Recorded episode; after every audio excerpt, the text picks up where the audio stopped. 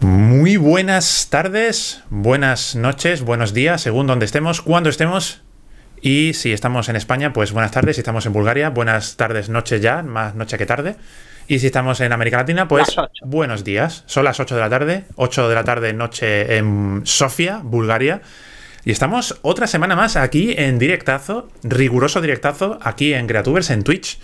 Y esta semana nos toca hablar de cine. Tenemos un cineforum sobre una película que levanta pasiones y eh, mm, duerme otras pasiones y otras pasiones las, las pone de los nervios. Así duerme, que duerme otras pasiones. Sí, hay gente, sinceramente, sinceramente, te digo una cosa. Eh, la película tiene miga, ¿eh? Y hay momentos en los que puede haber mucha repulsión, muchas movidas chungas y otros momentos en los que mm, se duerme las cabras se duermen las ovejitas. Al menos en mi opinión. Bueno, ya, ya, ya. Pero yo, creo que, yo creo que más que nada despierta. O sea, si hay alguien que, no le esté gustando, lo que hace es quitarla. Sí. De todas formas, es una película que no deja, no deja indiferente a nadie y se trata ni más ni menos que de Cabeza Borradora, la ópera prima en el mundo del largometraje de David Lynch. Y saludamos a la gente que nos está viendo en Twitch, a la gente que nos está escuchando a través del podcast en diferido cuando llegue el momento. A la gente que está en el chat, Dimensión Pardo, buenas tardes. ¿De qué vamos a hablar hoy? Pues hoy vamos a hablar de pollos que al trincharse se ponen a patalear. Se ponen a patalear y a lubricar. y a lubricar. Pavel Trífono, 76 buenas tardes, de Huelva con pungido corazón por el incendio de la librería Proteo. ¡Ah! ¡Ostras! no sé si te has enterado, Alejandro. Sí, sí, me he enterado, me he enterado. Sí, pues resulta que ha ardido. Fíjate que yo tenía pensado ir hoy allí. Fíjate, tío. No sé si ha sido alguna movida linchiana lo que, ha pasado. Sí, lo que es la, serendipia. ¿eh? Pues sí, tío. Tenía pensado pasarme hoy por librería de Málaga en busca de libros, la búsqueda que hago periódica de mis libricos. Y tenía pensado, pasarme por allí. Y fíjate, tío. Qué pena, ¿eh? Qué pena. O sea, que eres un poco el Tomás Roncero, ¿no? Que eres un poco gafe, ¿no? Soy un poco gafe, sí, sí. Pero de verdad, verdad, de los libros. Así que no, voy a pensar nunca más que voy a ir a comprar libros, ¿vale? Por si acaso. no vengas nunca aquí de viaje a, ver, a visitar. vale, vale. Lo intentaré. Pues, Alejandro, mm, tú fuiste quien propuso esta película. Cabeza borradora. Ah, por cierto, no te lo he dicho y no lo he dicho a todos. Eh, estoy. Eh, me, han me, han intervenido quirúrgicamente, no. He tenido una, una, intervención muy leve de una caries, un tratamiento de caries y estoy todavía con media boca dormida, ¿vale? Lo digo por si, por si hablo. Ayer, ayer hablé contigo y estabas hablando muy raro, sí. Sí. Lo noté.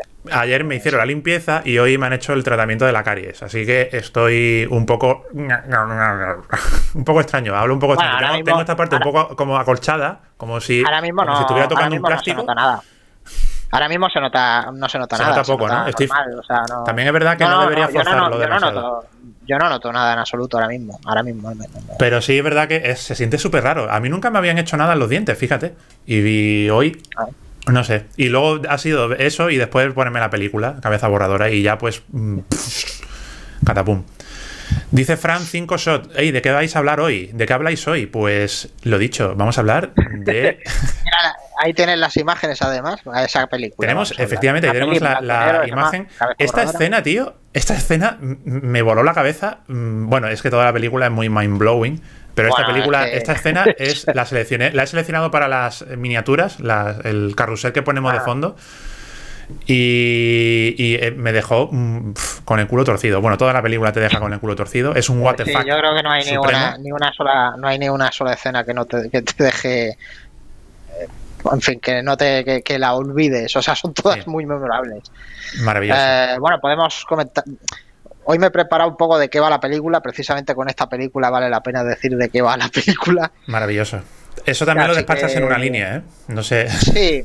Bueno, sí, mm, sí, pero depende, depende, de, depende de a qué nivel hablemos, ¿no? De si a nivel trama o lo que viene siendo la narración, la trama bueno, a ver, la trama la voy a Sí, joder, la trama la voy a resumir rápido. O sea, cabeza borradora de lo que va es eh, cuenta la historia de un tío que se llama Henry Spencer, mm.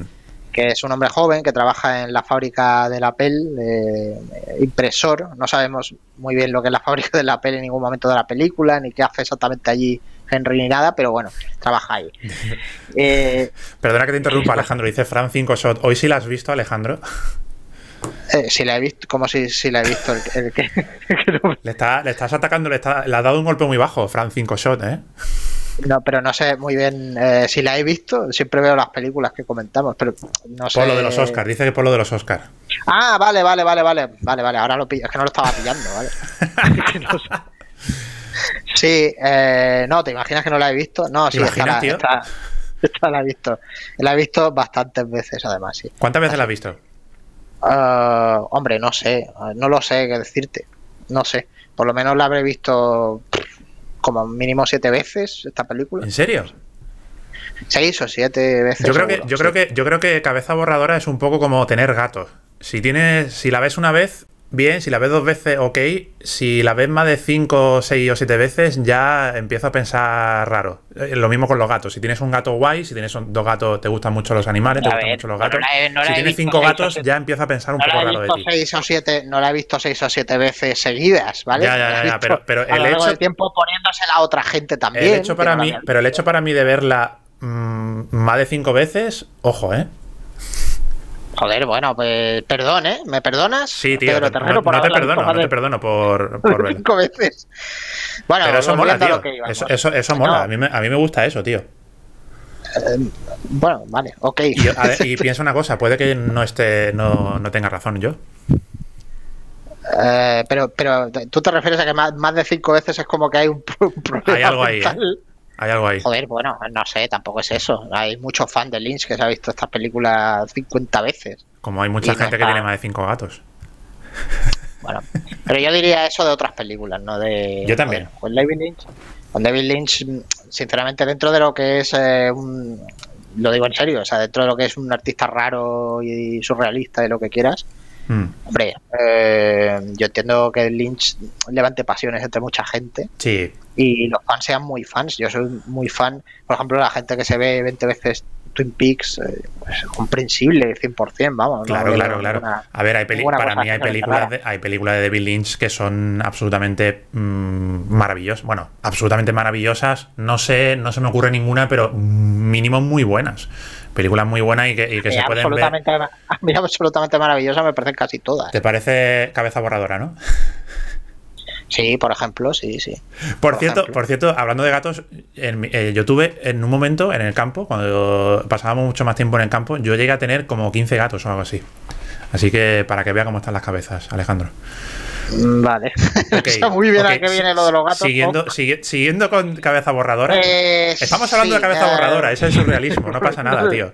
Hoy, Ahora todo vamos a volver al tema. Sí, eh, bueno, no, que de lo que va de que este tío, Henry Spencer, eh, tiene una especie de, novia, bueno, o algo así, que lleva tiempo sin verla, que se llama Mary. Y resulta que la, bueno, Mary se queda de él embarazada, entonces eh, resulta que el, bebé que Mary ha tenido, de Henry, ha nacido muy, muy, muy prematuro y tiene una especie de, como de, bueno, no sé cómo definirlo, una deformidad posible o... Mm. Es una cosa que parece, directamente no parece humana, es una especie como de efecto de cuatro meses o ni eso. Hay que verlo para entenderlo, eso es... Eh, bueno, el caso es que la, la madre de Mary obliga a Henry a casarse con su hija, y esta familia pues se va a vivir al, apartamento de Henry, que es una casa horrible. Es una casa, es una casa grotesca que consta de, como tres habitaciones y, literalmente la ventana da un muro de ladrillo. Eh, y bueno, el, bebé se pasa el día entero, el bebé o lo que sea, se pasa el día entero llorando, requiriendo cuidados. Y en resumen, en resumen es todo una pesadilla mm. esta película. Es una pesadilla sobre un tipo que, sin pretenderlo, pues tiene una, una carga, que es el bebé este. Mm. Eh, la mujer también eh, pierde la pierde los estribos y se va se va de casa los abandona y en mm. un momento dado pues eh, Henry pierde la cabeza cuando digo pierde la cabeza digo que pierde la cabeza literalmente totalmente pierde la cabeza literalmente sí sí se, le, se, le salta, se le salta como si tuviera un resorte un muelle que el muelle tiene forma de polla, además. O sea. ¡Eh! Cuidado, se dice nepe. Vale, venga, nepe. sí, el nepe, joder. Que tener este, este, este, cuidado siempre. Bueno, que tiene forma, de miembro viril. Y eh, bueno, la, la, cabeza en un momento dado se cae a la, la cabeza de Henry se cae a la calle, eh, la recoge un niño que tiene pinta así como que va vestido de pobre o algo así, una especie de niño de Dickens o algo. Qué bonito es, qué bonita es la trama, ¿eh? qué bonita es la historia que, que está contando. Se lleva la cabeza a una especie de negocio en el cual pues utilizan, eh, vende la cabeza y utilizan la cabeza para hacer gomas de borrar para, para, para lápices. Eso es. Y de ahí el nombre, cabeza borradora. Cabeza borradora.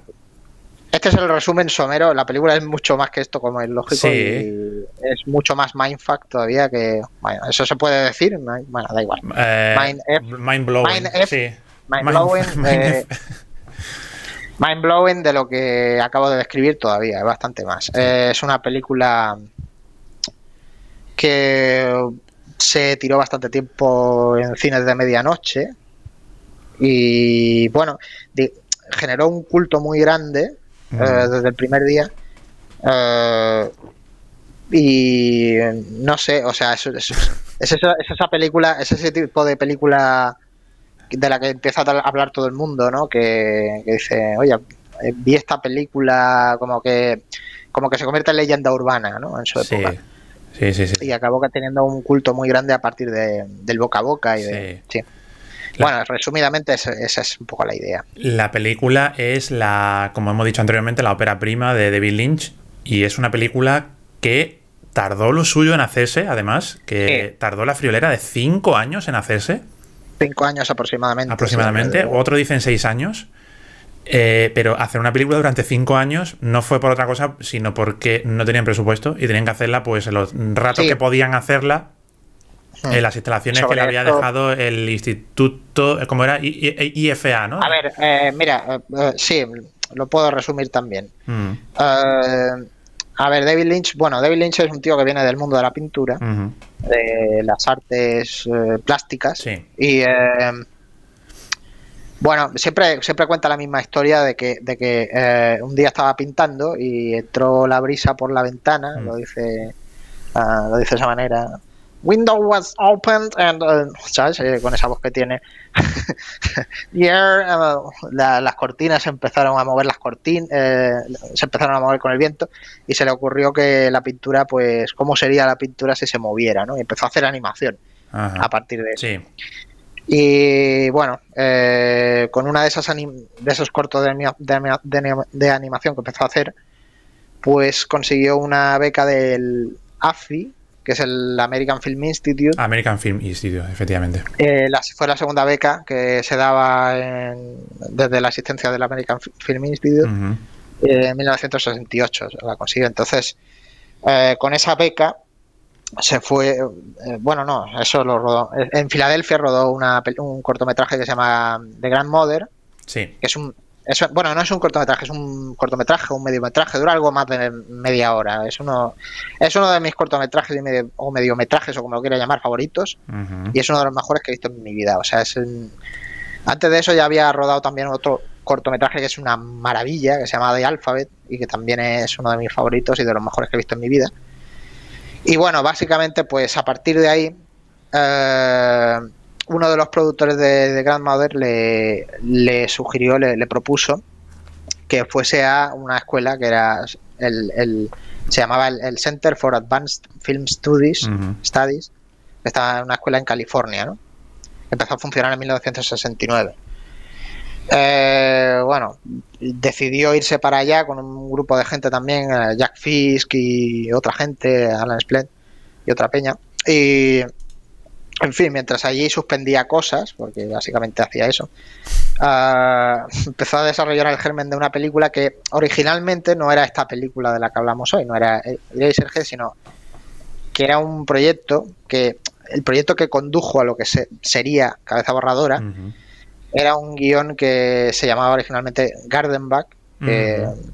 viene a significar en español algo así como jardín de atrás, pero es un- funciona como un juego de palabras porque lo que, de lo que trata ese guion es de un hombre al que le crece un jardín en la espalda, por lo que también el significado literal podría ser em, Jardín de la Espalda. Jardín de la Espalda, efectivamente. Sí, sí, es un poco jardín de atrás, jardín de la espalda, es un poco juego de palabras, ¿no? Bueno, total, David Lynch acabó hasta los PIP, hasta los eh, de Gardenback, sí, eh, y decidió dejar la escuela, cortar, porque estaba hasta los PIP. Eh, cuando el decano de la escuela, un tío que se llama Frank Daniel, no tengo que apuntado, que le tenían cierta estima y parece que dio la cara por él en un momento dado, le convenció de que no abandonase, diciendo, diciéndole básicamente que le iba a ayudar a sacar adelante el proyecto que le diera la gana. Este señor que ha mencionado se llama František Daniel, era un profesor de cine eh, checo. Sí. Y que había tenido algunos alumnos en su. Él venía de Checoslovaquia y había tenido algunos alumnos eh, por ahí, como un tal Milos Forman, por cierto. Ah, no sabía eso. Eh, se cuenta de, Frank Daniel que precisamente por defender la, la producción de Eraserhead, de esta película de Calza Borradora, por defenderla frente a un, comité de, de, la escuela. Eh, al defenderla presentó eh, presentó su renuncia pensando que no le iban a que no le iban a, que no la iban a aceptar. Eso es lo que se, cuenta. y, eh, y la aceptaron aceptaron la, la, dimisión y se hizo la película pero aceptaron la dimisión del pobre tipo mm digamos que se sacrificó, ¿no? Sacrificó. en ese sentido, sí, se tiró un poco ahí a las vías del tren. Bueno, pero el caso es. Al final sirvió para, para, que viera la luz. Eh, no, sí, nunca mejor dicho, eh, cabeza borradora. Claro, claro. Bueno, cabeza borradora, entrando más al tema, eh, originalmente era un guion de 22 páginas, por lo mm. tanto, si, si hablamos de lo de siguiendo la vieja regla esta del minuto por página, mm. Eh, se suponía que iba a dar un corto de 21 minutos, media hora. O como mucho ya tirando, estirando muchísimo la cosa, 40, 45 minutos por ahí, pero bueno, eh, salió lo que salió, salió. David Lynch desde el principio iba a hacer una película. Así que, pues eso, salió una película de, de 90 minutos, si no me equivoco, una cosa del canal. Que por lo visto, por lo visto duraba 20 minutos más, ¿no? La, recortó 20 Sí, tiene, tiene un montón de cosas eliminadas mm. que Dios sabe. Pues algunas se han perdido, otras andan por ahí en el estudio de David Lynch. Dieron bastante, dieron para bastante esas 25 páginas, sí, ¿eh? Sí, sí. Es que David Lynch es un tío que eh, rueda muchísimo, muchísimo más mm. de lo que hay en el guion. Eh, se le ocurre una idea y decide juntar un montón de gente, juntar a la, a la gente y decirle, vamos a rodar esto ahora Mm. que tenemos un momento. Por ejemplo, eh, hay una escena muy, muy, muy memorable en, en, Corazón Salvaje, que es otra obra maestra de, este hombre. Que es una escena en la que Willem fue eh, psicológicamente viola una. O sea, no, la, no físicamente, pero de, una manera psicológica viola a, a, Laura Dern, a la coprotagonista de la película y esa escena fue, o sea, se le ocurrió en el momento, no estaba en el guion, la rodaron así y es una escena espectacular, extraordinaria. O sea, es una escena chunguísima y súper dura, que es muy memorable, sí, esa película. Y aquí, pues me imagino que pasó tres cuartos de lo mismo, vaya. Sí. Lynch, bueno, se pasaron rodando la película desde el 71, la rodaban en la escuela, eh, en los establos, de la escuela y en, en fin, sitios que tenían como ahí medio abandonados con el material de la escuela. Entonces, lo que hay que hacer, ¿no? O sea, aprovecharse totalmente de, por supuestísimo, siempre. circunstancias, siempre. Aprovecharse de, lo, de las subvenciones, de las becas y de todo. Y de las cámaras que haya en, las instalaciones, siempre. La auténtica, la auténtica salud. Eso, por supuesto. Esa es la auténtica salud. Bueno, eh, empezaron, se suponía que iban a acabar como un año después o dos, pero jeje, eh, se tiraron tres o cuatro años que acabaron siendo, siendo cinco. Como bueno, sí, lo que decías antes, se quedaban sin dinero y había que parar la producción porque todo absolutamente todo lo construía y lo hacía un grupo muy reducido, de, gente. Y por cierto, a veces Lynch mismo y... poco más. Estaba el, cámara, estaba y poco más. y los actores y ya está. La peña que había ahí era por un lado estaba Jack Fisk, que era lo que sería el director artístico, el mm. diseñador de producción, no, no sé cómo se llamaba entonces el nombre, pero bueno. Eh, es un tío que además sale en la película, es el personaje este que no tiene nombre, que en el, en el guion se llama The Man in the Planet, el hombre del planeta, que es este tío que está como, como demacrado, que maneja unas, unas palancas ah, en un momento dado, este es Jack Fisk. Pues... Eh, Y, Está manipulando a Gran Car- Y el, eh, también estaba. Ah, bueno, sí, este tío, este tío además metió pasta aparte. sí, metió, pasta metió él, dinero. Sí, sí, sí, sí. metió pasta a la hermana y metió pasta su entonces pareja. Su pareja que era. que era la, la inmensa, grandísima actriz Sissy Sí, Spacek, señor. eh, Carrie. Carrie, efectivamente, para, para para más señas. Eh, quería comentar también una cosita, ahora que estamos viendo el- la cabeza y con el pelo prominente del protagonista. Eh, por lo visto, Jack, Jack Nance era el, el- el protagonista. No lo he dicho mal, ¿no? Jack Nance. Jack Nance, vale, vale.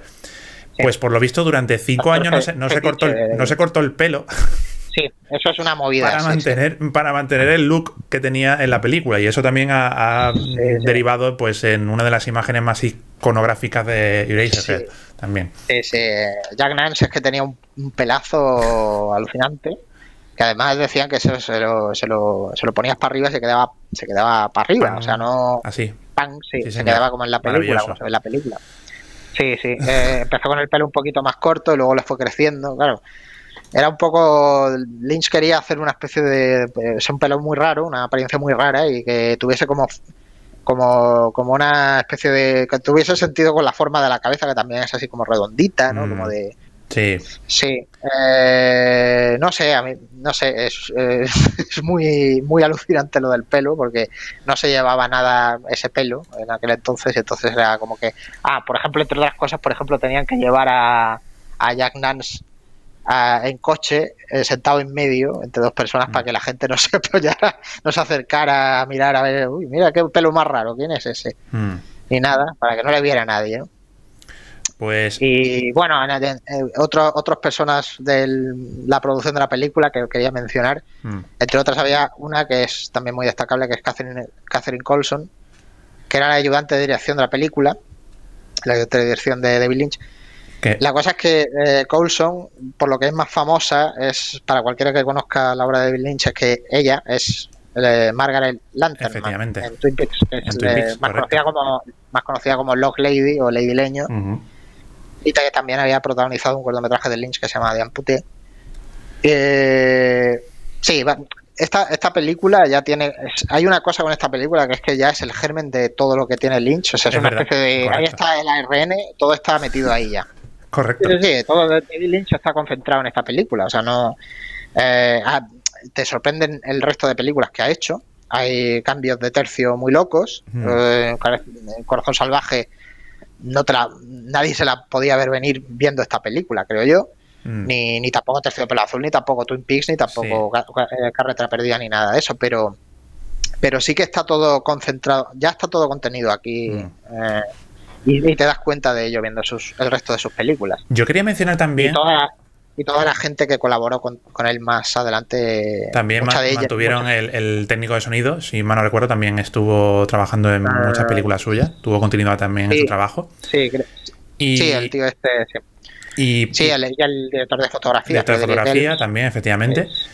Y quería, quería rescatar una historia que he leído en un artículo que, que leí en, en Jot Down sobre cómo eh, vio la luz El hombre elefante.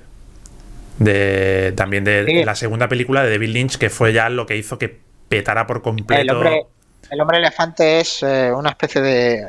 Se, se puede entender como una evolución lógica. una evolución lógica, correcto. Sí, sí, sí, sí. sí. Pero, que, pero que también triunfó es una por, completo. mm, Tuvo ocho nominaciones a los Oscars. Vamos, También es una evolución, es una evolución lógica y también atípica, porque claro, es una es una producción mucho más grande ya de, de Mm. encargo de un estudio efectivamente. dentro de dentro de los eh, dentro de los cauces digamos Mm. de, del cine de Hollywood no no no eso no, no era para nada Eraserhead que es una producción independiente eh, Sí. era una producción ya era un encargo sí Eh, o sea que se juntaba un poco esas dos Sí. cosas es una, una película que tiene mucho sentido después de Eraserhead y al mismo tiempo es atípica porque es Pues para quería rescatar mm, rápidamente la, una- Sí, sí. la pequeña intrahistoria que hay sobre mm, el hombre elefante. Y es que eh, Jonathan Sanger, que era el ayudante de dirección también de, de Eraserhead, eh, Sí. también estaba, busca- estaba buscando luego, aparte de, de la película que hicieron, una película más para producir.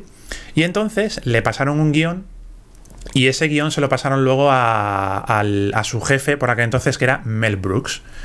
Sí, sí. Entonces, eh, él leyó el guion, le pareció maravilloso, se comprometió a, financiar la película. Y eh, Sanger, Jonathan Sanger, se empeñó en que conociera a David Lynch y también la obra de la película que había hecho anteriormente David Lynch. Y entonces organizó una proyección para Mel Brooks en la que él mismo el mismo Jonathan Sanger le pone la película, le proyecta la película y conforme va avanzando la película se queda en plan, madre mía, lo que le estoy enseñando a este tío, este tío no va a querer poner pasta, este tío va a decir, pero qué carajo estoy viendo. Y cuando terminó la película dijo... le encantó. Le encantó, dijo, mm, quiero conocer a David Lynch, quiero trabajar con él. le hizo entre otras cosas mucha gracia porque la, mm. la, película es una comedia también, es una comedia de terror, tal y como yo la entiendo. Sí, sí, sí, sí. Y y otra y Mel Brooks, vamos, acabó mm, súper enamorado de David Lynch, de su película también, por supuesto, de mm, El hombre elefante. Mel Brooks además, Mel Brooks además hizo una cosa que, que para mí engrandece su leyenda. Bueno, el, hombre todavía sigue vivo, pero es ya una leyenda sí. viva. Sí, sí, sí, totalmente. Eh, hay una cosa que hizo que, hizo también con, la versión de la mosca de, David Cronenberg, mm. que es quitarse él de los créditos. Él no aparece en los créditos de la película como productor, es el productor de la película principal y sin embargo se quitó de los, de los, créditos porque, claro, su nombre se asociaba a las comedias que él solía hacer. Eh, la loca historia de las galaxias, eh, esta de eh, paródica de Robin Hood, en fin. Mm. Y los productores y demás. era, un, director de, películas de comedias absurdas y tal. Y si mm. veías Mel Brooks en un cartel, pues eh, lo identificabas con eso. Y él decidió retirar, retirar su nombre de los créditos para mm. estas películas, para que no les jugaran malas pasadas. Me parece una cosa una de las historias más, más nobles que, he escuchado sobre un productor. Y, también no, me, y no menos noble otra cosa que, recuerdo que leí hace ya 15 mm, años que leí, estoy citando de memoria, que fue cuando eh, eh, sucedió la gala de los Oscars del año 1981, para la película de 1980, y ese fue el año en el que ganó Gente Corriente, Ordinary People. Sí, que, no le, que dijo que aquello era un... Efectivamente, dijo, dijo Gente Corriente es una... Dijo, cito de memoria, dijo Gente Corriente es una película que olvidarán en nada. Mañana estará olvidada. Aparecerá, en un trivial. Efectivamente, y poco más, como la película que hizo Robert Redford en el año 80. Y El hombre elefante es una película que será recordada mucho más, y efectivamente así ha sido. Sí, claro. Y eso también es algo que lo ennoblece mucho. Porque habla con justicia, hecho. Sí, sí, sí. Sí, sí, es bueno que, yo valoro que la gente hable honestamente en esos términos en vez de hacer un bien que bien quedismo un poco rancio. Sí. Y Mel siempre ha sido muy auténtico. Y no hmm. sé, es. Volviendo un poco al tema de la película. Volviendo a la película, sí, sí. No, sí, que te querías decir algo. Hmm. No, quería comentar otra cosita, pero después ya. Volvamos a la película que tiene mucha amiga ahí, hay mucho, mucha tela que cortar ahí en, en Eraserhead. Eh, bueno, eh, no sé si tú querías decir algo sobre en sí la película. Yo quiero comentar varias cosas. Venga, quería, quería comentar. Be my, guest. Be my guest. Yo quiero, a ver, dice Jacare93, entonces es la película que más años tardó para su época. No lo creo, pero. Ahora, a ver, ahora que dice esa pregunta, mm, probablemente. De rodar. No, de rodar, seguro que hay alguna que se rodó, que ha tardado. Bueno, hay muchas películas que ni se han acabado. Bueno, bueno, sí, sí, no, pero ahora estoy pensando en, Boyhood. ah. Bueno, a ver, pero eso es un caso un poco diferente. Ah, bueno, pero ha tardado más. Ah, sí, sí. Porque tardó en hacerse 15 años, ¿puede ser? no, no lo sé. Por eso estoy diciendo que, que, seguro que hay más películas que han tardado más. Dice para la época, o sea, dice Sí, para la época, sí, sí, es verdad, verdad. Pero no, yo, creo que, yo creo que tiene que haber, tiene que haber por ahí películas y luego, que tardasen más en Y luego recuerdo también que había un proyecto que creo que estaba metido Lars von Trier, puede ser, de una película que están haciendo como en tropecientos años, no sé si en varias décadas. Con este hombre, con. Eh, ¿Cómo se puede olvidar su nombre? no, no. Con. ¿Cómo se llama? Bueno, el actor este que es muy que sale siempre hace personajes muy bizarros y colabora a menudo con, con Lars von Trier. ¿Con Lars von Trier? Ah. pues bueno, no me acuerdo ahora, da igual, qué más da. Que ha trabajado con Sí, que seguro, seguro que seguro que hay eh, Seguro que hay mm. películas que han tardado más. La verdad es que no sé, no sé, qué, no sé qué responderte, Yakari. De, de, rodajes así. Me imagino que seguro mm, que. seguro que ha tenido que haber algo. Y hay un montón de películas que nunca se han terminado, que eso hay. Claro, por supuesto. Pues yo, yo quería comentar sobre la película, eh, aparte, bueno, a mí lo que me parece la película, ya en serio, bueno, todo lo serio que pueda yo hablar, es que mm, a, mí no me parece una mala película, pero no me parece lo mejor que ha hecho David Lynch.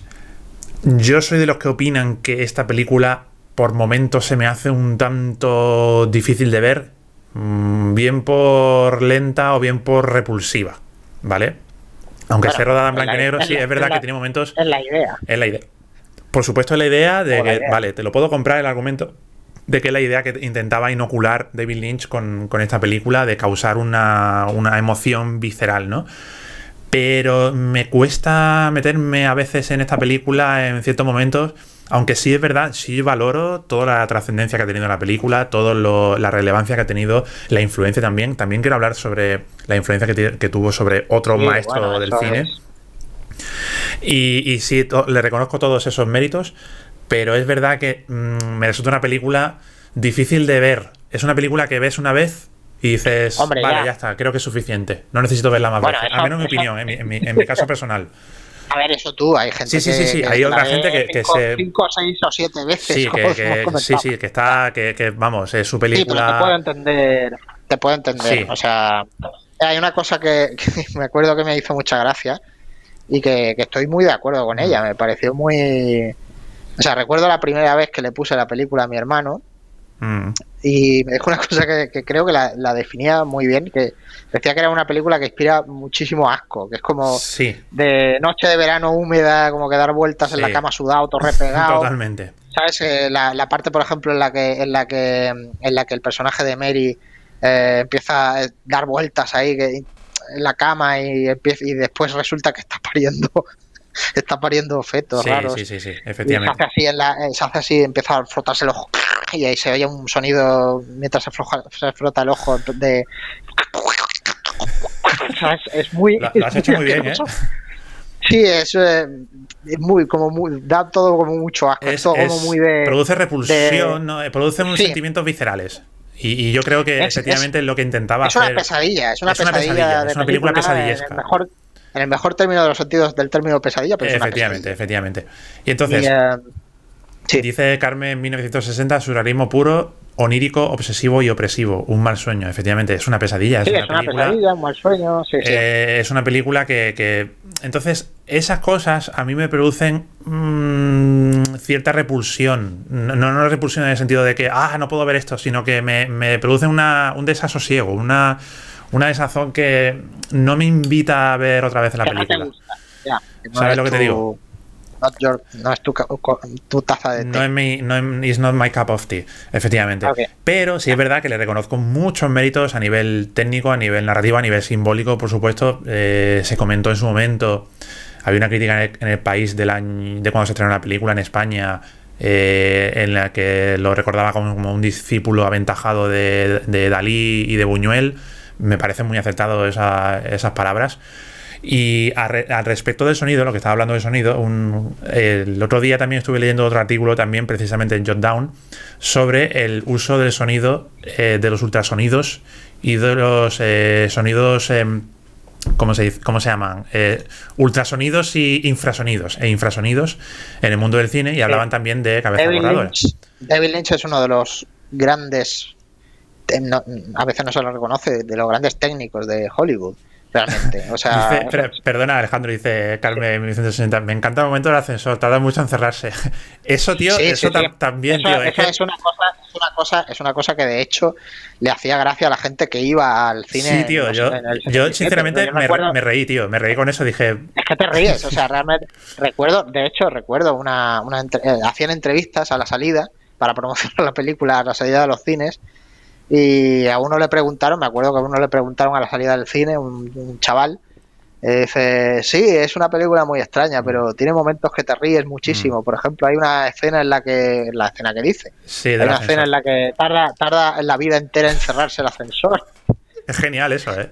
Tiene, es que la película es una comedia de terror. La, Sí. Para mí, tal y como yo la leo, es una, es una, es una película que está llena de Sí. cosas Y muy, luego, muy luego los momentos de surrealismo, como lo que estamos viendo ahora mismo en esta imagen que vemos ahora de, del. Bueno, es que es, eh, la, la imagen que vemos ahora del de, del señor X, de Bill, con esa cara y, y- ella atrás, cara- con esa cara. Todo eso es puro, es puro LOL. Es, puro. LOL, sí, sí, sí. Todo Pero esto es, surrealismo, esto el surrealismo, ni más ni menos. Esto son, esto es la mano llena de hormigas, ¿no? En el cine de Buñuel o Es pues, la lógica de la lógica, la lógica también del subconsciente del de- sueño y, precisamente hablando del tema del, del sonido, lo que estábamos hablando anteriormente. Sí, Sí, Eh, lo que iba a decir rápidamente es que eh, David Lynch es eh, un técnico tremendo de sonido, sobre todo. Ujú. en el- y de hecho hay varios sonidos en esta película que Sí. luego repetirá en el sonido este de- del trenecito. Luego, Ese sonido sale en cantidad de películas, Sí. es súper reconocible. sí, sí, sí, como su marca de agua, ¿no? Una marca de agua de David Lynch. Es una de las muchas que tiene, porque tiene un montón de. Tiene un banco de sonidos que sí yo creo que se ha hecho sonidos. él. Sí, y de imágenes y de lo que y de todo. Por porque- cierto, que he leído también que había algunos, algunos efectos de sonido que los rescató. Por lo visto, había una, una librería de sonido que tenía la Warner Brothers, que eran sonidos que habían Ah. desechado de otras películas y que reciclaron en. Claro, es que en- esta película está hecha como, como, como a retales de un montón de efectivamente, cosas. tío, un poco, efectivamente. Y es eso, un poco como, como Rossellini con Roma, ¿no? Sí. que iba, iba recogiendo trozos de, de celuloide por ahí adelante, después Sí, de la sí, totalmente, Pues totalmente. Este tío iba, pues era iba pillando cosas del viejo Hollywood que se habían dejado por ahí Sí, sí, sí. tiradas. Rodada además. Sí. atrezo, Atrezo, eh, porque, la película, recordemos, fue rodada en unas condiciones casi mm, de una precariedad absoluta casi. Eh, Sí.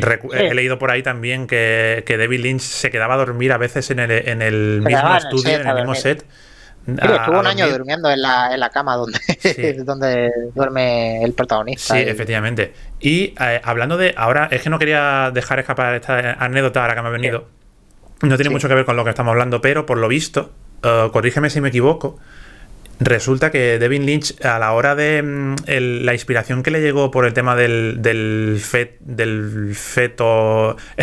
El otro día estuve- estaba escuchando Sí, un podcast, estaba bebé. escuchando un podcast que lo llamaban Ajá. Fetalien. Me encantó, me encantó esa, esa palabra, Sí. me encantó. Claro, porque tiene esta forma de alien. Sí, era una especie de feto alien. Claro. Eh, a la hora de inspirarse para crear el fetalien, este bicho, lo llamaba Spike, ¿no? Lo llamaba Jack, lo llamaba Spike. Ah, sí, Sí, sí, lo creo llamaba que sí, Eh, puede ser. Por lo sí, sí. visto, eh, no sé si esta leyenda es una leyenda urbana o no. eh, bueno, supongo que sí, estará más o menos la, documentada. creo que sé la que vas a decir. Lo que va a decir, dime. que eh, tuvo una, una hija con su, por aquel entonces, esposa o novia. ¿Con Peggy? Con Peggy Peggy, efectivamente, y que le salió con los pies deformes. Sí, sí, sí, sí. Y entonces eso Sí, pues esa- le, esa- le encendió un poco. Y esa además, pues una hija que tenía, pues, que tenía cierto tratamiento, en fin, que. mm, Esa hija, de hecho, es Jennifer Chambers Lynch, que, que si no me equivoco, espérate, que a lo mejor me estoy volviendo loco. Creo que es Jennifer Lynch, que es directora también Ajá. de cine. Pues, pues resulta que nació con esa pequeña mm, deformación. Sí, no sé si se fue Ahora corregida mismo- más adelante o no, pero fue lo que le encendió la mecha de lo que luego sería pues el, Vale. el fetalien, el bicho este. Y, y también pues, y también pues sí, todo, ese mm, conglome- conglomerado de sensaciones y de, y de em, eh, elementos que están ahí en la película que hacen pues que tenga el señor protagonista pues esta cara durante toda la película. La cara de qué narices está pasando aquí yo quiero salir de aquí esto es una pesadilla y en fin pues por lo ha visto viene, por señalado lo visto viene Carmen, ahí Carmen 1960 señala otro momento Lolazo, que es la, Ah, la abuela la con el cigarro en la boca. es que es de verdad, o sea, es una película que, que, que la ves hoy y tiene el mismo, la misma gracia que, que tenía. Yo diría que es incluso adelantada, adelantada en Sí, su sí, sí. humor a su tiempo y todo. o sea, maravilloso son lolazos que los ves hoy y te descojonas igual. Bueno, pues el, el tema de la, del, del sonido es una cosa también que me, que me mm, impactó muchísimo la primera vez que vi la película. De hecho, yo tengo grabado en mi, en mi cabeza el, todo lo técnico. el momento, el momento de cuando el, el fetalien, la cabeza del fetalien sale del cuerpo del, de Jack, Sí. ¿no? Y empieza a emitir Sí, bueno, ese sonido como ese, ese lloro que tiene, pero extendido mucho. En lugar del lloro ese que tenía ahí, Sí, era como. Ese grito, tío, lo tengo, lo tengo grabado en el cerebro, tío. No me lo puedo quitar de encima, tío. A veces me viene muchas veces ese sonido, tío. Es, es absolutamente bueno, y la, pesadillesco, y la- tío. y las escenas musicales. Oh, Eh, Heaven, in Heaven. Everything is Fine. Es una canción que además eh, más adelante pues versionó los Los Pixies. Pixies, efectivamente. De- Debo también Y- lo, lo versionó también, hizo ahí una, una versión. Porque es, un, porque es un temazo también, claro. Es una canción que la, ves la película es memorable la, La, canción. la película, yo he de reconocer que no tiene desperdicio. mm, No te deja indiferente, para bien o para mal. Mm, Yo personalmente, ya te digo, no es de las películas que vería otra vez, pero reconozco que tiene cosas que han ejercido influencia y han creado pues una iconografía en, en el mundo del cine. Quería rescatar también, Alejandro, no olvidemos también la influencia que ejerce en nuestro amigo Stanley Kubrick. Sí, es una película que le, le encanta llegar a decir Stanley Kubrick que es su película es su favorita. película favorita. Tú Eh, imagínate. George Lucas dice algo también parecido. Sí, sí, sí. Bueno, George Lucas decidió, decidió proponerle, de hecho, a David Lynch que rodase La Guerra de las Galaxias 3. O sea, la de. Madre mía. Que hubiera salido de ahí. ¿eh? Eh, David Lynch le dijo que no porque le enseñó los Ewoks y dijo, uff, yo Uf, con esto no puedo. Yo con esto no puedo. Por lo de los Ewoks mejor no. Y eh, sí, sí, es una película que tiene, tiene una influencia muy grande en lo que es el- lo que hablábamos la otra vez del nuevo Hollywood, tiene una influencia enorme porque es el tipo de película rompedora que además eh, que además de- de- definía una especie de, de- de identidad americana Mm, en el cine en el cine artístico, mm, digamos. O sea, sí. era una época en la que se venía abajo un poco la- el antiguo Hollywood de Sí. los estudios y se estaba buscando redefinir eh, qué era el cine americano como tal, Mm. como una cosa ya de- también más eh, en- entre comillas europea Sí, y tal, lo hablamos día también con el tema de Brian De Palma. lo que hablamos, Sí, lo sí, que hablamos el tema de Brian De Palma y tal, imitaba mucho a los, a los directores europeos y Mm. tal. Y este tío, lo bueno de David Lynch, lo, lo, lo realmente Mm. lo realmente que chocaba, yo creo que tanto de David Lynch es que realmente no era no era un, un tío que, que- que estuviese realmente in- influenciado por el cine, ni por el cine Correcto. francés ni europeo. Correcto. Es un tío que Que crea un universo. que- Crea un universo. visceral, sí. Sí, sí. Era un tío visceral que venía de, la- de su principal influencia era la pintura. Mm. Y eso se nota mucho. Mm. Era la pintura, eh, quizá la música, quizá, Mm. pero no era una influencia específicamente eh, cinematográfica. Es que eso era una cosa, por eso era tan genuino Tan y tan genuino. extraño y por eso ha se- ha seguido siendo tan genuino y tan Sí. extraño. La gente le ha costado eh, enmarcarlo. Mm. No es un, no es un cinéfilo. No es un cinéfilo. De correcto. hecho, no, no es que vea muchas películas. Cuando le preguntan por películas, él mismo lo dice que no, no es, eh, no, no, no suele ver tantas películas. Me recuerda un Eh, poco, me recu- sa- ¿sabe que me recuerda en otro mm, universo completamente diferente a, a Werner Herzog? Otro... Poco Werner Herzog en el sentido en de que Werner. Herzog no tiene nada que ver, pero eh, sé lo, sabes a lo que te refieres. O sea, es en, en- en el sentido de que, de que tienen otra pasión. Ahí está. Tienen otra Eh, pasión y sí. tienen... Y tienen Eh, Herzog tiene la- como la pasión de descubrir Ahí está. el universo. el universo y, y crear... descubrir la locura. Y, y crear, un- y crear un universo propio, que es lo que, que crean, bueno, en, en otro orden de factores, Sí. ¿no? Werner Herzog, pero Sí, eh, crearlo, crearlo a través de una especie de catalización. O sea, están catalizando, eh, ha- haciendo de catalizadores de universos. De Por ejemplo, universo. Werner Herzog lo que hace es catalizar eh, universos de la locura y de la naturaleza, ¿no? Y todo esto. mm, Y David Lynch lo que hace es catalizar eh, La psique. el subconsciente, y- la, la psique, cosas- elementos eh, mm, que toma de la literatura, toma de Kafka, toma de, de, mm, Buñuel, toma de, evidentemente, Buñuel. Sobre todo ha se dicho nota que es una de sus que grandes es- influencias también, evidentemente. Se Pero nota sobre todo que su influencia principal es Francis Bacon. O sea, También, Francis Bacon se parece muchísimo además a las pinturas de David Lynch y es uno de sus principales. eh, si tú ves pinturas de Francis Bacon y Mm. ves películas de David Lynch, estás Mm. viendo eh, primos lejanos. Primos bueno, lejanos. no tan, Sí, sí, no sí, tan lejanos. O sea, estás viendo cosas muy parecidas. Y, pero, pero es admirable, tío, esa, mm, esa capacidad que tienen de, desde la mm, virginidad, entre comillas, cinéfila, cinematográfica, ¿no? Sí. Crear, ser capaces de crear un universo propio y reconocible, además. No irreconocible, sino irreconocible, que, Sí, que es fácilmente reconocible por, por, por esos rasgos que luego va repitiendo en sus películas y que no tiene ningún reparo en repetir en, en posteriores películas más avanzadas y más evolucionadas, lógicamente. Esto es lo que pasa con, con, con todos los artes realmente, que eh, si viene alguien que, que, está en otra, que está pensando fuera de la caja y eso, sí, sí, se da algo que no, que mm. claro, la, la, gente del cine pues está metida en su pequeño universo de cinefilia o lo que sea. Efectivamente, efectivamente. Y cuando aparece un tío de estos tan genuino es porque viene de otra manera de pensar, de otra, Hay una corriente.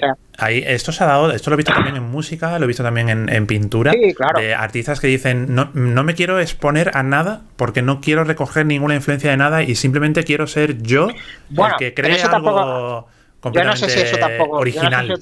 ¿No? Yo no sé si eso tampoco está muy, muy guay, porque eso de, forzarte a no exponerte tampoco lo veo guay. Simplemente este tío, este tío de natural sencillamente venía de la pintura y ya está. Sí, sí, sí, sí. No, no, quizás si, quizás si fracasaba la película y no seguía su carrera cinematográfica, a lo mejor no le importaría tanto, ¿no? Quizás a, a David Lynch, ¿no? Posiblemente, ¿no? Pues, pues, seguiría con su carrera artística. Seguiría con su vida, sí, seguiría con su, Si no hubiese. Solo, solo, yo creo que solo le, habría importado en el momento que ya llevaba un año o dos rodando, que entonces ya sí. O sea, si se viene todo abajo, se vuela la cabeza. Probablemente. Pero, pero fíjate que, que cuando estaba haciendo, escribiendo Gardenback, iba a dejar la escuela, iba a pasar mm. de todo, iba a hacer otra cosa. Mm.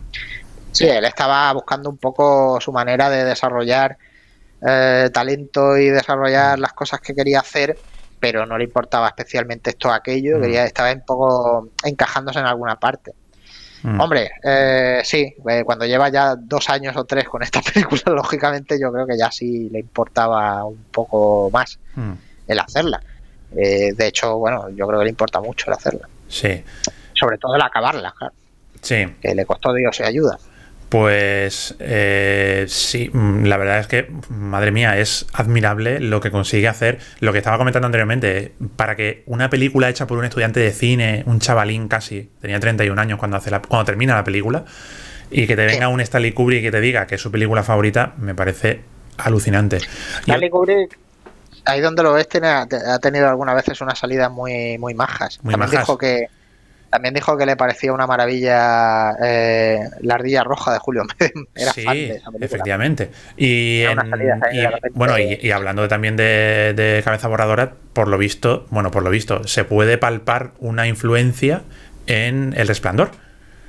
Y por lo visto, mm. por lo visto, les, hizo ver a todo el equipo del Resplandor la película.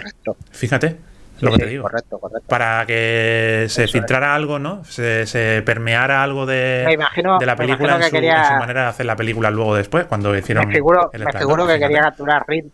Me figuro que quería capturar ritmos y cosas así, porque el ritmo de, de, Kubrick es muy también cabeza borradora. Sí. O sea, yo creo que se, le, gusta mucho ese, ese tipo de pace, ¿no? De, así como intranquilo, ¿no? Eh, de una de una lentitud mm. intranquila. Sí. Sí. Sí, sí, sí, sí, Y otra cosa que quería comentarte, que quería preguntarte, Alejandro, eh, ¿tú crees que en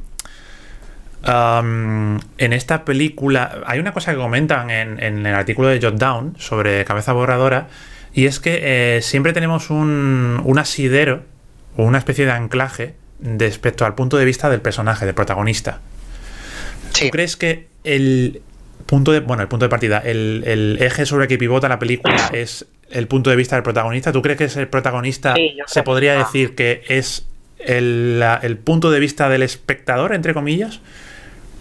Yo creo que la película está contada de manera subjetiva, pero con la sí, eh, con la lógica del subconsciente del tipo. Tampoco, o sea, las cosas, las cosas, por ejemplo, como eh, lo que empieza a ver al otro lado del radiador que tiene. Mm pues eso es evidente que lo estás viendo eh, a través de él. Mm. Pero por ejemplo, lo de lo del principio de la película con el hombre en el planeta ese con las mm. palancas, eh, yo creo que lo que estás viendo es eh, es algo un poco más abstracto, pero que también está dentro del tío.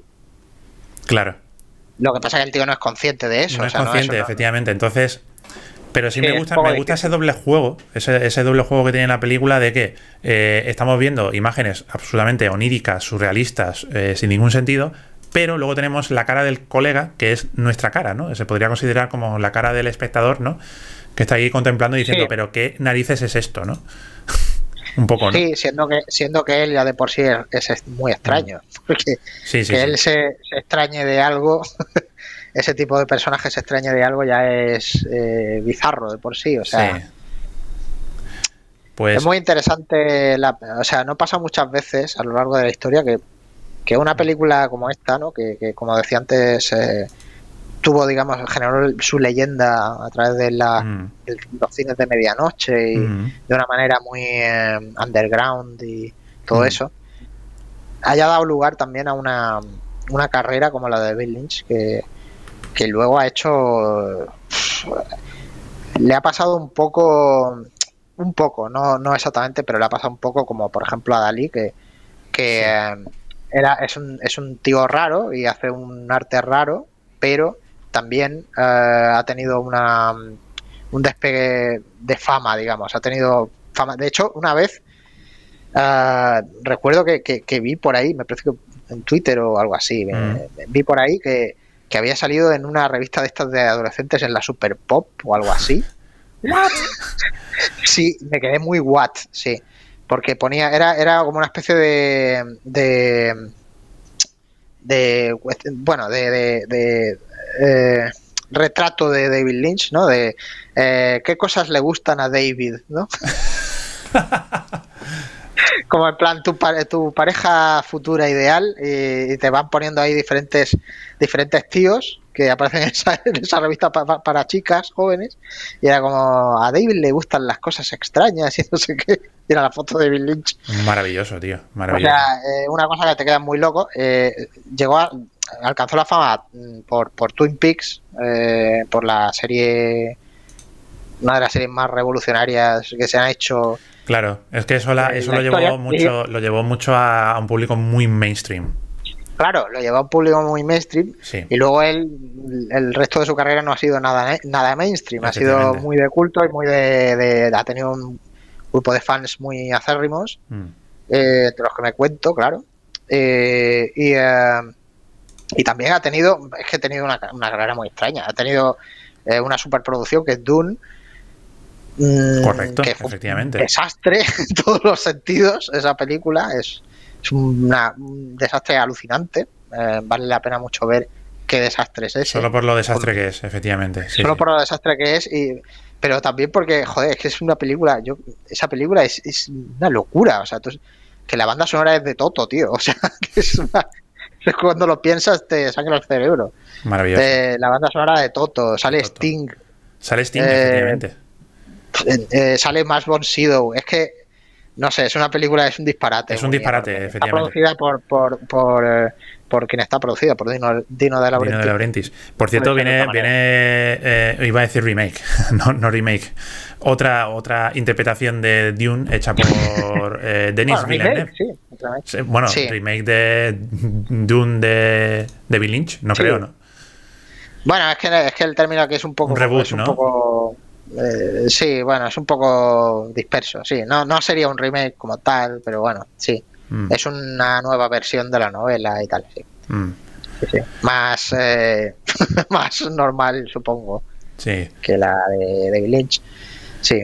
David Lynch, eh, bueno, ahora mismo. Ahora mismo tiene eh, otra nueva serie que está como preparando, si no me equivoco, para Netflix. Es verdad, sí, sí, había. Algo de eso había oído. Hay mucho secretismo con esa serie, no Mm. sabemos muy bien de qué va ni nada, pero bueno, ahí está. Y, eh, y lo último que hizo fue la tercera po- temporada de Twin Peaks, que es una... Yo llevo desde 2017 procesando que eso tuviese lugar en el mundo real, Mm. esa, esa tercera temporada de Twin Peaks, no, todavía me cuesta creerlo.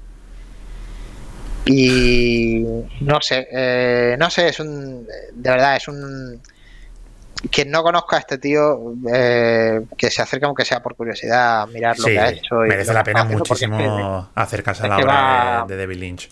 y va a encontrar cosas Va a maravillosas. encontrar cosas eh, muy guays. Y luego películas, también no ha hecho películas que no tienen nada que ver con su universo, tipo, eh, bueno, películas no, sí, en, sí en tienen que ver. singular. Sí, pero momento, perdón. se me ocurre, a mí se me ocurre, mientras tú estás ajustando ahí, Sí, perdona. conectando el portátil al- a la corriente, ¿no? Exacto, la enchufo, sí. Eh, que se, me, se me ocurre, se me ocurre una historia verdadera. Sí, sí, esa era Una la película que maravillosa. suponía que ibas a decir. Es una obra maestra. Es verdad, esa eh, eh, esa sí diría yo que es maravillosa. Es una película maravillosa. Esa, sí, sí, esa sí, película es una obra maestra. Sale Sissy Spacek, por cierto. Sí, correcto. Y no es Eh, una un película papel lynchiana maravilloso. en el sentido lynchiano de la palabra. Es muy linchana la película. Es- Es muy, tiene muy cositas, tiene es cositas no muy. tiene, a veces tiene como un espolvoreado un poco de David Lynch, pero no, no se podría considerar una Yo- película yo veo, lynchiana. yo la veo, yo la veo, yo la veo muy, muy linchana. La veo linchana como la que más. Sí, sí, sí, sí. Lo que pasa es que no lo parece porque no hay cosas tan raras como en otras. Ya, claro, es la cosa, Pero que no, no veo diría- elementos de leches, no Yo sé. diría que la, la- la que es menos linchana de todas sería Dune para mí, que es más. Ya, eh, se podría considerar una- también, sí, es verdad. es una película más. eh, sí. Eh, y quizá incluso, quizá incluso, bueno, no, tampoco. Eh, son todas muy. Es que David Lynch eh, funciona muy bien también, aunque, Mm. aunque la- lo mezcles con otras cosas, quiero decir, lo linchano, Mm. se mezcla muy bien. Fíjate si se mezcla tan bien que una película tan alejada de lo que puede entenderse por linchano o alejada de, de lo que es cabeza borradora o las películas más supuestamente linchanas como Mm. Inland Empire, como es eh, eh, Corazón Salvaje. Sí. Es súper linchana Corazón Salvaje. Es muy, muy, muy linchana y sin embargo no se parece en nada, yo que sé, Inland Empire o Eres, o Eraserhead. Eh, es verdad, lo sí, sí. linchano es lo linchano es muy muy amplio y, Sí, y, y yo y yo veo que es muy linchana también esa película ¿eh? aunque no lo parezca Eh, Eh, tiene muchos- es una especie de Lynch fordiano. Lo podríamos dejar entonces, sí, efe- efectivamente, lo podríamos dejar entonces en- en que es su película más accesible, su película más accesible si lo que buscas es una película normal claro. Una película normal, por así normal decirlo. normal de un drama de sí De que se la puedo poner a mi madre sí, sin temor sí. a que reaccione diciendo, ¿pero esto qué es, niño? ¿Sabes? Sí, pero de todas maneras, tú piensas que, joder, que eh, El Hombre Elefante también es una película en, en realidad normal. Sí, decir, es no- verdad, no- es verdad también. Sí, el Hombre. Elefante es, una, es un drama, de hecho, desgarrador. Claro, sí, sí, sí. Muy enternecedor y muy Pues bello. sí, pues se una podría, se podría considerar entonces, ah, dejémoslos entonces en accesible, por así decirlo, ver, de, la más- de la- película simpática de ver, ¿no? Se podría... Ah, las más, eh, quizá lo más adecuado sea hablar de las que son más inaccesibles, o sea, las que las otras son las que no habría que ponerle quizá a tu abuela o algo así. exactamente. Eh, yo qué sé, yo no le pondría a la abuela, pues no le pondría eh, Carretera Perdida, ni, ni la película de Twin Peaks, por ejemplo, Firewalk With Me, Mm. ni le pondría Inland Empire, Ni le pondría cabeza borradora, ¿no? ni Cabeza Borradora tampoco, ¿no? No, Dice la más que- accesible es una historia verdadera. Dice Carmen 1960. Sí, pues no, sí, pues, probablemente lo sea, o sea, yo diría, yo diría que para, para mí las dos más accesibles son esa y el hombre elefante. El hombre elefante. Eh, sí, eh, diría que esas dos. Digamos que el hombre elefante es más durilla, ¿También? pero bueno, a ver, no nos pongamos tampoco exquisitos. Digamos que, Sí, pero que bueno. es la más accesible para un público más amplio, podríamos decir. sí, sí. Y, Y y- diría, diría, diría también que hay mucho de eso en Mulholland Drive, pero Mulholland Drive es muy rara. O sea, Mulholland Drive tiene una especie de atrac- atractivo que Sí, Mulholland Drive lo que tiene es que a veces es un, se puede hacer difícil de entender también. bueno, muchas veces se puede hacer difícil de entender, sí. Sí. Entonces Pero te al puedes mismo perder, tiempo te puedes perder en la película. Sí. Sí, sí, pero al mismo tiempo tiene como cosas muy... O sea, hay un drama ahí que yo creo que es muy de... Mm. Que, que, que, no sé, que, que encaja bastante bien con cualquier tipo de público. Sí, No. sí, sí, sí, sí, sí. No es súper... No es súper abstracto. Eh, efectivamente, no, no es, como el, abstracción, no es efectivamente. como el de no es como el de cabeza borradora, por Efectivamente. ejemplo. son personajes muy extraños. Que tiene momentos que rayan en el cine experimental. Cabeza borradora. Mm, Sí, además los personajes, y además los personajes son más raros que un perro verde, son, son gente muy extraña. Hablábamos el otro día de, de- de cineastas raros como Brian De Palma y madre mía. Para mí Brian De Palma es más raro que David Lynch. David Lynch le, le ¿Sí? tomo la medida, sí, mucho más. serio? Para- sí. ¿En serio? Porque David Lynch, sí, sí, a sí, mí no me lo parece, Lynch ¿eh? en absoluto, ¿eh? Ya, ya, no, no lo, puede que a simple vista no lo parezca. A mí es que David Lynch, o sea, David Lynch, yo le- se entiende un poco por dónde va y lo que hace, pero Brian De Palma para mí es mucho más esquivo, joder. Es, yo no- ¿Esquivo? No, logro ¿Ha entender. Esquivo en el sentido. Esquivo, sí. Ostras. Esquivo, esquivo en el sentido de que, de que no sé muy bien qué se le puede estar pasando por la cabeza cuando decide hacer una película como El nombre de Caín, por ejemplo, que es una locura. O Ya, sea, ya, ya. ¿A quién se le ocurre ¿sabes? ese tipo de película? Ya. A David Lynch, David Lynch haciendo Eraserhead puede entender por dónde está tirando. O sea, puede entender. Sí, puede entender que sus gustos son estos y por eso. Y tiene esta clase de ideas y más o menos tiene sentido. O sea, Mm. aunque sea una película extraña, Mm. tiene sentido que, que alguien como David Lynch haga esa, esa película. Pero de, Brian De Palma tiene unas salidas que es como. ¿Sabes? O, o Fan Fatal, ¿sabes? Es una película extrañísima. O sea, que es- Extraña. S- me cuesta Pero, entender. Sí. pero puedo entender otra, otro tipo de motivaciones, eh, ¿no? En David Lynch eh, tenemos esa exploración de la psique, del subconsciente, de lo onírico, y entonces ahí muchas veces pues te pierdes. Y Sí, en Brian claro. De Palma pues tenemos una narrativa, es decir, Brian De Palma lo que hace Sí, es establecerte un, una... pero- un- te plantea algo y tú entras o no ahí. Pero- Pero, dentro pero de su, no dentro de, dentro de ese eh, de ese planteamiento hay una narrativa y hay eh, una Pero trama que es fácil de seguir. En- Te recomiendo que veas el nombre de Caín casos. y me digas si eso se aplica ahí. Porque pero es que por no. cada nombre de Caín tienen Claro. luego Misión Imposible, tienen luego Scarface, no, no, no, tienes por supuesto. Por Way. A tienes, a ver, a ver, a ver. A ver, a ver, sí, sí. Yo me refiero a Brian De Palma, eh, las películas más de autor suyas, Sí. ¿no? más, más eh, particulares y más personales Ya. y más. Ya, Esas son ya, las que digo que son más raras. Esas son Sí. las que digo que son más. que no entiendo cómo se le ocurren determinadas salidas de tono y cosas así. Pero Esa hacen fatal y, y algunas otras, Mm. y ten- incluso vestida para matar, tiene algunas decisiones que digo. Claro. Pero en el caso de, en el caso de David Lynch para mí es lo contrario. Es decir, el- el- el- el- su planteamiento es eso, el mundo lynchiano, el mundo surrealista muchas veces. Y la Sí. excepción, pues son películas más accesibles, entre comillas, que, que- que constituyen la excepción, no es la regla en el cine de, de David Lynch. A menos en mi opinión. No, claro. A menos de lo No, que he visto no, yo, claro. que tampoco he visto todas las películas de David Lynch. Brian De Palma es capaz de ser mucho más mainstream y mucho más, comercial, claro, por, eso por Claro. supuestísimo. No, no, yo no hablo de la vertiente esa de Brian De Palma. Brian De Palma es un tío que, como comentaba la otra vez, hace todo tipo de cine. O sea, no Mm. es un tipo que a veces se le enmarca en que sí, películas de mafiosos y tal, como a Scorsese. Y realmente Mm. no. Realmente Claro. es un tío que hace películas de toda clase. Eh, y David Lynch, en cambio, es un tío que hace películas linchanas siempre. Siempre. Es, una, es un tío al que es más difícil darle un encargo, ¿verdad? Sí, de hecho no se lo dan nunca. No se lo- De hecho, no se- efectivamente. Nunca se lo han dado. Le, dieron, le dieron, bueno, le dieron uno y lo petó, que era Sí, el hombre elefante. Y luego se vinieron arriba, le dieron Dune y a ver lo que pasó, ¿no? Que Mm. y le- el- bueno, el último encargo que tuvo, sí, claro, el último encargo que tuvo fue fue una historia verdadera, Mm. que es una película de Disney, además, de hecho, curiosamente. Efectivamente. Y- Producida por Disney, ¿no? O distribuida. Es una película, Producida por es una Disney. película, ¿verdad? La película producida por Disney, Mm. si no me equivoco. Sí, sí, es de, Disney, sale Mm. el logotipo de Disney al principio, si no me equivoco. Y em, Está en y Disney. nada, que- Vamos a mirar si está en Disney. Ah, pues sería. Voy a buscarlo. Mientras tú sigues hablando, yo puedo, yo busco. Nada, que, que sí, que ese es el, último encargo que, que le hicieron. Y bueno, esa película sí fue bien, pero tampoco tampoco se prodigó mucho más en, en términos de, de director de encargo. ¿no? No está, no está en, en Disney. Está en filming. Fíjate. Bueno. También es un encargo un poco tricky porque, claro, la, la escribió Mary Sweeney, si no me equivoco, y alguien más. Eh, La escribieron colaboradores suyos de, de David Lynch habituales. Pues. Era- había gente ahí que colaboraba con él habitualmente y entonces por eso se metió también en el proyecto.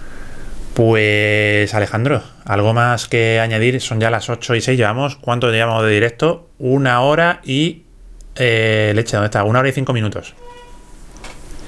¿Qué Pues, te gustaría añadir más al, a este directo? Hombre, podría añadir, podría añadir un millón de cosas. Hay, pero hay claro, también. Hay cositas. Eh, Es una película jugosa, ¿eh? Eh, aun reconociendo que no es de mi favorita de David Lynch y que no me gustaría ver más de una vez o más de dos veces, es una película que tiene mucho jugo ahí. Yo tengo, yo tengo otras que me gustan quizá más. eh, quizá Car- Carretera Perdida. Yo tengo una, Sí, es- ¿Cuál es tu favorita de David Lynch? Puede que Carretera Perdida. Es que tengo ¿Sí? una fijación especial con esa película, sí. Carretera Perdida me gusta mucho y me gusta mucho. Es que me gustan muchísimo todas.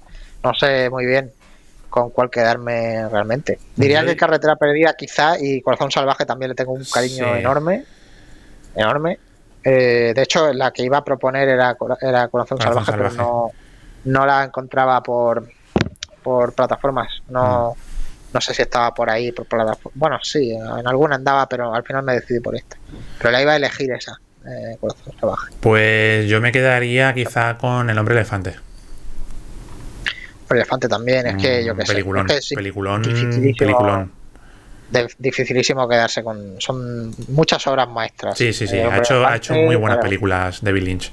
Sin lugar a dudas, vamos. Para mí tiene, para mí tiene muchas obras maestras. Mm. Tiene El hombre elefante lo es, eh, mm. Carretera perdida lo es, eh, Terciopelo azul lo es. Es una maravilla esa película. Mm. Azul, es verdad, tío. Había olvidado Terciopelo azul. Leches, ostras.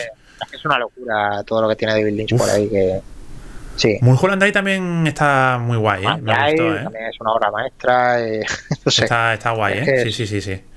Es un no parar. Sí, sí, sí. No, El tío ha hecho muy buenas películas. Y luego aparte, luego aparte Twin Peaks, la serie. Que es, la serie de Twin Peaks. Te voy a contar, o sea, eso es una de las cosas más increíbles que he visto en mi vida. Bueno, Alejandro, eh, mm, podemos seguir hablando largo y tendido sobre la película, pero tenemos una vida, tenemos vidas que compromisos que, atender en nuestras vidas paralelas. Y en nuestra vida real, en la vida real, en el mundo real. Vida no, no, no surreal. No, no, en el mundo despierto, no onírico. Y quería decirte, bueno, a ver, Vamos a, damos ya por finalizado este directazo, este cineforum, no el directazo, porque ahora toca decidir la próxima película de la que vamos a hablar y quería comentarte qué película podríamos hablar, de qué película podríamos hablar, porque la próxima película toca un versus. Un versus, sí. Un versus eh, rollo mm, enfrentados, enfrentados en plan de enfrentados por esta película. Sí, ¿vale? A favor, en contra. A favor, en contra. Entonces, mm, He, estado investigando, he estado buscando, no sé yo qué película puede ser, puede ser que haya que a ti te guste y a mí no, o, viceversa. Así que lo que he hecho ha sido seleccionar un. Bueno, seleccionar no. Eh, ah, poner a varios cineastas. Ah. Uno es, eh, uno es Woody Allen. Ajá. Lo odio, lo odio. ¿Odias a Woody Allen? Ostras, pues. No, no, no, no, Y una película de Woody Allen. Podríamos elegir una película que una persona odie y que otra persona ame. Hombre, yo las que he visto de Woody Allen me han gustado todas como mínimo, creo. No recuerdo. Hay alguna que me parece más floja que otra, pero no, no es que tenga un odio ni. No sé. Es un poco. No sé, no sé. No, no, no elegiría ese cineasta para eso, pero bueno. Mm, vale. Uh, es otro. ¿Hay, alguna, película, ¿Hay alguna película así que tú digas, mm, aquí ha pinchado? Otros cromos. Bueno, eh, oh, joder, no sé. Pero, pero ¿por qué tiene que ser Woody Allen? Te propongo Woody Allen. Te propongo Woody Allen. Eh, también te propongo Paul Verhoeven. Wow. joder, Paul Verhoeven me gusta, me gusta todo. ¿Te gusta todo de Paul Verhoeven? Ostras, tío. Bueno, quizás Quizá la menos buena sea la del Hombre sin sombra. El hombre sin sombra. Pero ahí que estamos de acuerdo. Mm. Pero es que no, es que no, es que no. Es que tampoco tendría mucho.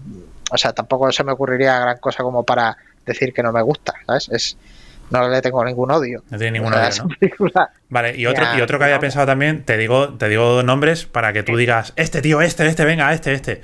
Xavier, Tienes que buscar a uno que yo odie, ¿no? Xavier, Xavier Dolan. Es que la movida de ese es que solo he visto una, joder. Solo he visto Mommy. Y me gustó. Maldita sea. Maldita sea. ¿Qué le, vamos a, ¿Qué le vamos a hacer? Lo siento, lamento mucho que me gustara esa película. Vale, te voy, a decir, te voy a decir otro cineasta, ¿vale? Este te va a gustar. Ang Lee. También me parece un grande. Madre que me parió. Es que yo qué sé, tío. Eh, esto teníamos que haberlo hablado antes. Lo podríamos haber hablado antes, sí, sí, pero esta voy a hacerlo también en directo. A ver, a ver qué. Eh, te digo, te digo otro, te digo otro que te va a flipar, tío. Este te va a gustar. Hitoshi Matsumoto. Ese me encanta. Joder, la madre que me parió. Pero ¿cómo pensabas que, pensabas que ese no me iba a gustar? No, que, probablemente podría decir, no, esta película no me, no me ha gustado. Es que, joder, es que, el problema que tenemos es que somos muy afines, tío, en el mundo del cine. Hitoshi Matsumoto es perfecto para mí. No, no puedes imaginar que haya alguna que no me guste de suya. Posible. A ver, a ver, a ver. Estoy mirando aquí nombres, eh, nombres aleatoriamente, ¿vale? Sí, ya tienes que tirar los dados. ya tengo que tirar los dados, tío. Sí. Mm, Guy Ritchie. Oh, Guy Ritchie, Guy Ritchie. Bueno. ¿Qué te parece Guy, Ritchie? Hombre, tiene sus más y sus menos. Tampoco es que, lo odie, que ese es el tema. Tampoco es que tenga ninguna película que odie ni nada. Tiene películas malas y buenas. tampoco, la, tampoco las he visto todas y no yo tampoco he visto mucho, yo he visto las más famosas suyas, pero. Las más famosas. Eh, tampoco puedo decir que me hayan flipado o que me, hagan, me hayan. No podría, podría, dar, no podría darte una pista de. dime, tú, dime, tú, dime tú un cineasta, dime tú a alguien. Es que hay uno, no lo quiero mencionar porque no quiero discutir películas suyas, no me gustan nada. ¿En serio? Sí, sí, de verdad. Eh, voy a pensar en algún otro que no me guste que no sea ese. Eh, es que no se me ocurre ahora. Vale, ya eh, tengo yo, tengo una. a ver, dime, tengo una que te va a gustar. Ahora me dices eh, Audition de No, no, no, no, tengo una cineasta. Isabel oh. Coiset. Vale, Isabel Coiset tiene algunas cosas que me parecen un plomer. Sí, y. Sí, bueno, vale, sí. No es que le tenga odio ni nada, pero. No, ni, ni, mucho menos. De hecho, a mí no me cae mal, me cae incluso. A mí me cae bien, a mí me cae bien. Y yo, me, yo leo, leo, a Isabel Coiset todas las semanas en el semanal. Estoy he leído sus libros y me gusta el mucho. El rollo que tiene, aunque es muy flipada y todo eso que tú quieras, eh, tiene un rollo como que me parece auténtico. Sí, es auténtico. Luego es un poco pasota hablando, ¿no? Eh, sí, pero bueno, eh, no me cae mal. Curiosamente, tiene una personalidad que no me cae mal. a mí no me cae mal, pero, pero me, resulta a veces muy pasota. Yo vi la, entrevista que le hicieron en, el sentido de la birra. No sé si conoces ese canal de YouTube. Sí, sí, lo, he visto. Y era la tía, la tía era así todo el rato.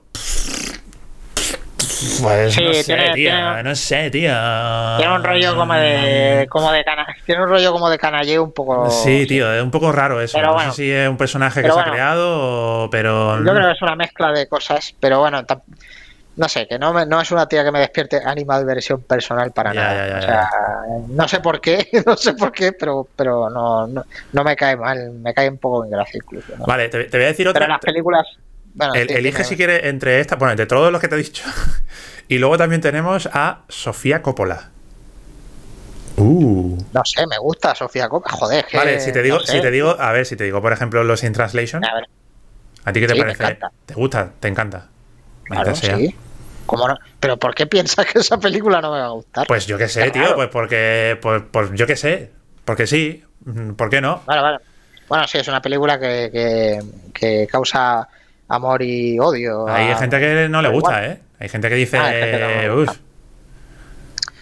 Pero no sé, dime, dime, alguno. Dime es, que, ahora mismo no, ahora mismo no caigo. Eso supone que lo tenías que pensar tú. Mira, tío, ya, ya, tengo, ya tengo, ya tengo el perfecto, tío. Venga, a ver. Este, este va a ser perfecto y este va a ser, yo creo, el que se va a quedar. Michael Bay. Venga. Tiene sus más y sus menos. ¿Qué te parece? Tampoco lo odio, es que, es que tío. A ver, a ver, a ver, a ver. Yo no lo odio al tío, pero ha hecho mmm, bodrios. Claro, pero estamos de acuerdo en eso. Es que a lo mejor las películas que son bodrios, a lo mejor para ti no son las mismas que las mías. a ver, dime, dime, dime, las que tú dices que son bodrios. Pues mira, a mí me parece un bodrio Armageddon. Vale, pues yo voy a defender a Armageddon. ¿En serio? Es de, las que a mí me gustan mucho, sí. ¿Sí? Sí, sí, sí, sí. Si quieres hacemos eso. Pues venga, tío, a tope. yo defiendo pro, pro eh? Armageddon Sí, sí, sí. A mí además Armageddon me gusta, sinceramente, me parece de las mejores suyas.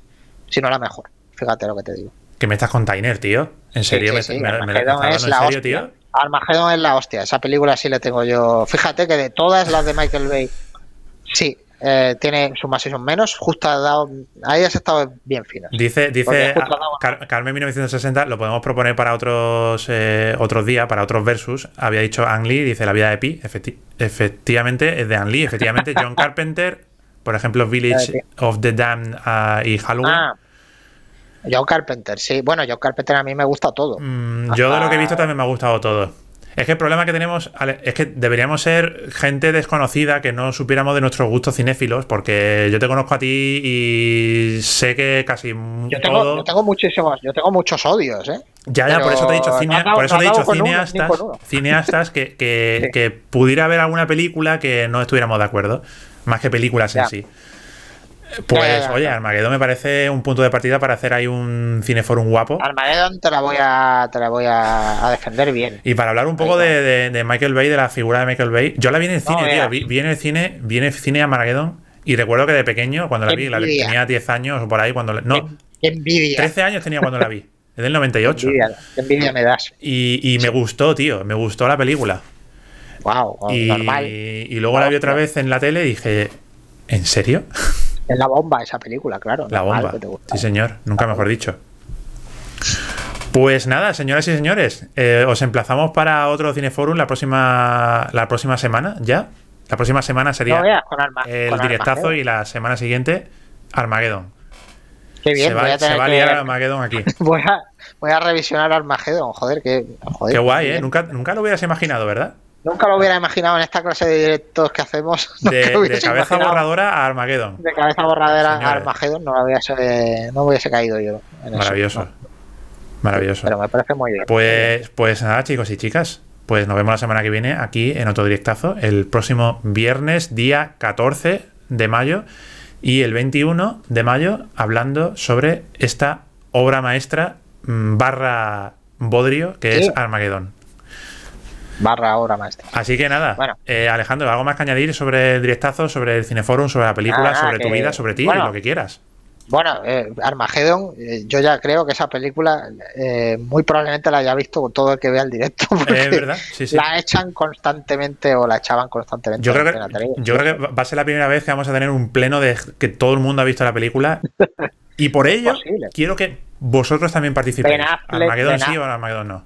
Ben Affleck, Bruce Willis, Ben joder, sí. Affleck, Bruce Willis, Liv Tyler. Steve Tyler, Steve yo sobre, todo, Buscemi. sobre todo Ben Affleck y Bruce Willis, y bueno, Steve Buscemi también porque es un secundario típico, ¿no? Que Ujú. sale también en, en, en Conner, que es otra gran, maravilla, obra maestra. Sí, Sí, pero ahí no, ahí no hay dudas. Pero Armageddon, No. tío, ostras. Vamos, vamos a tener ahí un debate acalorado, ¿eh? Armageddon mola un huevo, sí.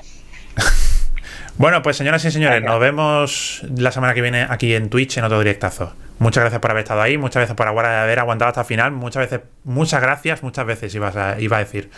Muchas gracias por haber, Muchas gracias muchas veces. sí. por, por escucharnos también en el podcast, que sé que nos escucháis también por el podcast, en los vídeos en diferido. Barbisaurio nos manda dos corazones moradicos. Ay, Barbie. Y nos vemos la semana que viene. Nos vemos la semana que viene aquí en Twitch. Hasta luego. Adiós. Chao, chao, Chao chao, chao. Adiós.